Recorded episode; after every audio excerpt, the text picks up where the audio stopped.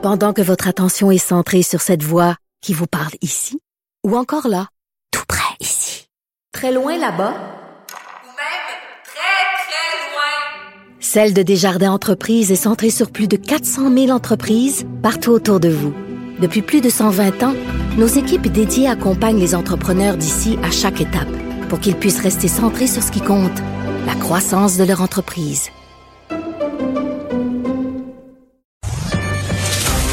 Le remède à la désinformation. Mario Dumont et Vincent Dessureau. Cube Radio. Alors, c'est l'heure de la chronique euh, politique avec euh, Gilles Barry. Bonjour Gilles. Salut Mario. Alors, tel que promis quand on s'est parlé euh, mardi, tu voulais revenir sur ma chronique de vendredi où je, je m'interroge à haute voix sur est-ce qu'on se souviendra après la pandémie de à quel point notre système de santé était faible parce que c'est c'est ça qu'on vit cet automne. Là. On, on vit comme une prise de conscience en accéléré que notre système de santé est bien fragile et bien faible. Bon, ça va être plus facile pour moi de le dire que toi. Tu as été définitivement dans les 30 dernières années comme député de l'ADQ, comme chef de l'ADQ, le premier au Québec à proposer deux abolitions de superstructures. Les commissions scolaires et l'abolition à l'époque des régies régionales qui sont devenues des CIUS. Alors, Qui sont naturellement... devenus, qui sont devenus les, les agences entre-temps. là. Ils changent de nom. Ils changent de nom changent, cinq ans. C'est ça. Puis ça, de- avait commencé avec des cresses à l'époque où j'étais député en 81. C'est devenu des régies régionales dans les années 90. Puis ils grossissent à chaque fois, Mario. Ils, ils deviennent de plus en plus pensus, hein, gonflés. Alors, euh, alors, t'as dit euh, des choses très importantes. euh, euh, D'abord, est-ce que le système va tenir le coup? Parce que la question, est-ce que euh, puis la question qui revient souvent, on voit ça dans les lignes de presse, on a plus tendance à vouloir sauver le système de santé que les malades. Alors, faut pas oublier qu'on met 50, mille- euh, 50 milliards là-dedans des taxes et des impôts des Québécois. C'est presque la moitié, plus que la moitié du budget du Québec. Ouais, c'est-à-dire que si on dit- enlève, si on enlève la dette, là, c'est comme ça la moitié du budget. Parce que le paiement, si tu considères que le paiement d'intérêt sur la dette, c'est pas un ministère, puis tu le mets à côté, c'est la moitié Ouais. du budget. C'est ça. Et c'est le système le plus étatisé au monde. C'est un monopole d'État à 100% Il y a Cuba qui nous euh, qui a ça, puis l'Albanie.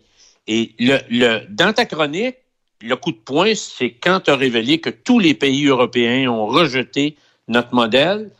Euh, on avait pourtant le meilleur modèle au monde, mais personne ne l'a copié dans les 50 dernières années. Et pourtant, tous- ces pays Zéro. européens ont des couvertures universelles. C'est-à-dire que les gens, c'est pas comme Oh, aux. États-Unis, là, les gens sont soignés, euh, les plus pauvres ont accès aux soins, mais on, on a fait ça sans forcer la création d'un monopole d'État complet. Là. Même les pays scandinaves, à Stockholm, il y a des hôpitaux privés. sais, tout le monde est soigné, tout le monde, est- tout le monde a accès aux soins, euh, même les plus pauvres. Mais on n'a pas Ouais. pour, pour réaliser cet objectif-là, on n'a pas décidé de faire. Puis la plupart des pays, ils vont avoir un petit ticket modérateur, mettons pour l'accès aux soins, l'accès à l'urgence, tout ça. Tu sais, la, la gratuité pure, là, moi ça me fait, ça toujours fait peur. Tu sais, tout ce qui est gratuit, ben, là, Alors, ma question, Mario, est-ce que si demain matin on remet 2, 5, 10, 15, 20 milliards dans le système de santé québécois, est-ce qu'on va l'améliorer? Bon, on l'a est-ce va mieux fait, là. Est-ce qu'il va mieux fonctionner? Est-ce qu'on va avoir un accès plus, euh, rapide à un médecin de famille? Est-ce qu'on va régler le problème des CHSLD? La dernière bêtise là, que j'ai entendue dans les dernières semaines, là, on va régler ça en nationalisant les CHSLD. Là, vraiment, on a, on a fumé du bon pas à peu près. Régler le problème de la maltraitance d'un DPJ, accès plus vite à une chirurgie. Est-ce que ça va désengorger les urgences, motiver davantage de personnel à travailler mieux?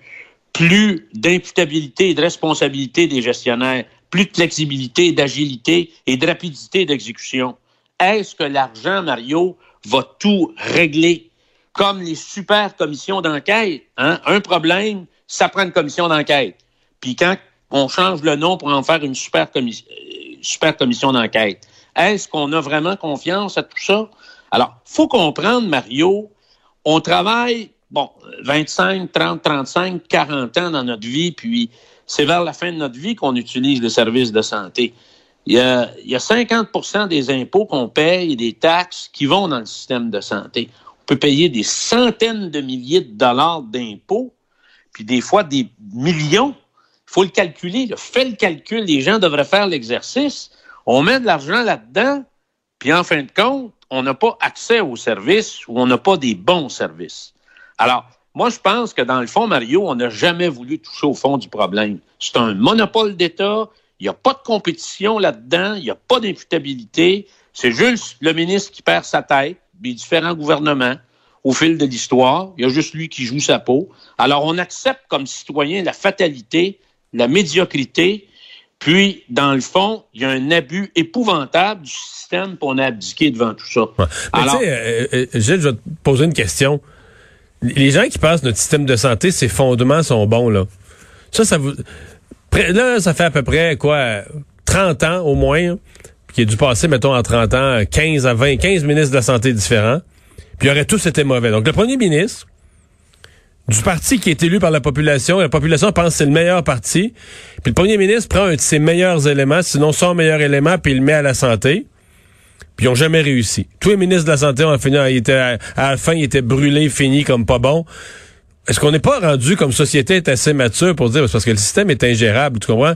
Si, si un premier ministre met toujours son meilleur élément à la santé, puis qu'au bout d'un an, deux ans, trois ans, il, il, est brûlé, fini, Ouais. mais c'est parce que c'est le système. Ça se peut pas qu'ils sont tous mauvais, les ministres de la santé, là. Ben. Ils sont tous Tu sais, nono, là. moi- je- j'ai côtoyé beaucoup Jean Rochon. J'étais pas toujours d'accord avec ses idées puis ses régies régionales. Écoute, il avait fait ses études, euh, son doctorat à Harvard. Il était vice-président de l'Organisation mondiale de la santé. En termes de profil de compétences, là, c'était quelqu'un de, c'était quelqu'un d'assez exceptionnel. Mais regarde, il a été, il a été bouffé euh, comme tout le monde. Alors, moi, je reviens, Mario, parce que la pandémie a mis plus à nu notre système. Alors, on voit que c'est un, c'est un système qui est ultra centralisé, qui est bureaucratisé à l'os. Il n'y a pas d'imputabilité, il n'y a personne qui est responsable de rien, il n'y a pas de leadership. On est écrasé par un corporatisme qui est assez crasse à mon point de vue, et euh, naturellement composé par des corporations professionnelles, des syndicats puis leurs conventions collectives qui sont très aberrantes. Rappelle-toi, il y a quelques semaines, quand on a dit que en 2019, il y a eu pour 750 millions de dollars juste pour compenser les congés maladie des, du personnel de la santé. Alors, euh, puis on a empilé des structures par-dessus les structures. Puis Mario, je, je voudrais ouvrir une parenthèse parce qu'on a parlé de ça aujourd'hui, la conférence de presse du premier ministre. Tu sais, on nous a annoncé qu'il y avait des DG qui avaient été nommés pour les CHSLD. C'est pas vrai. C'est des fonctionnaires qui s'occupent de trois à quatre CHSLD.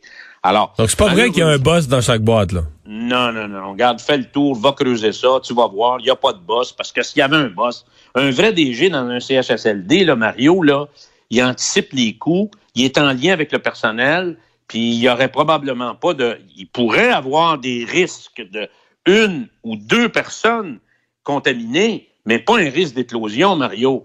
Alors, il- malheureusement, le ministre de la Santé a bu le petit lait chaud des PDG de Sius en disant, écoutez, on va, euh, calmez-vous, là, au mois de juin, là, on va trouver une solution pour être en mesure de, de régler ça. Mais c'est pas ça qui est arrivé. Alors, moi, je veux, je veux terminer, Mario. Il faut revoir de fond en comble le système. Et on a parlé ensemble, il faut aller vers la proximité, il faut aller vers la communauté, il faut aller vers des choses plus simples, il faut décentraliser et faire entrer le privé, mais qui est réglementé par l'État. Puis moi, je peux t'en parler, Mario. Les centres pour alcooliques toxicomanes au Québec, c'est des centres sans but lucratif. C'est des centres qui fonctionnent un peu comme le privé, qui sont réglementés par le gouvernement, qui sont peu aidés financièrement, mais qui marchent. Ils marchent, Mario, depuis 30, 35, 40, 45 ans, comme les centres Pélado, par exemple. S'ils marchent parce qu'ils sont bons, les gens font confiance à leur service, puis la publicité s'est fait du bouche à oreille. Alors, il faut revoir, à mes yeux, il faut tout revoir ça. Il faut aller vers les institutions qui sont soignantes, les gens qui livrent des services pour soigner le monde, avec un conseil d'administration, un vrai DG, puis une implication de la communauté autour de cette entité-là. Et je pense que là, on pourrait redessiner, tant qu'à moi, le modèle de l'avenir. Il nous reste 30 secondes. Euh, tu as mentionné des idées de, co- de commission d'enquête, parce qu'à l'Assemblée nationale, la- la- l'opposition demande une commission d'enquête sur, la gestion de la pandémie. Ouais, tu ris? Ben, en tête, tu as fait un petit... Oui, oui. Non, mais une commission d'enquête sur la, la- la gestion de la pandémie, on- est-ce qu'il est-ce qu'il y a une utilité à ce moment-ci? Ben, absolument. On peut-tu finir ça parce que c'est vraiment pas facile, là? On n'est pas sorti du bois non plus. On verra ça l'année prochaine. Quand ça sera fini, on verra. Mais encore une fois, une commission d'enquête, ça règle pas nécessairement le problème, Mario.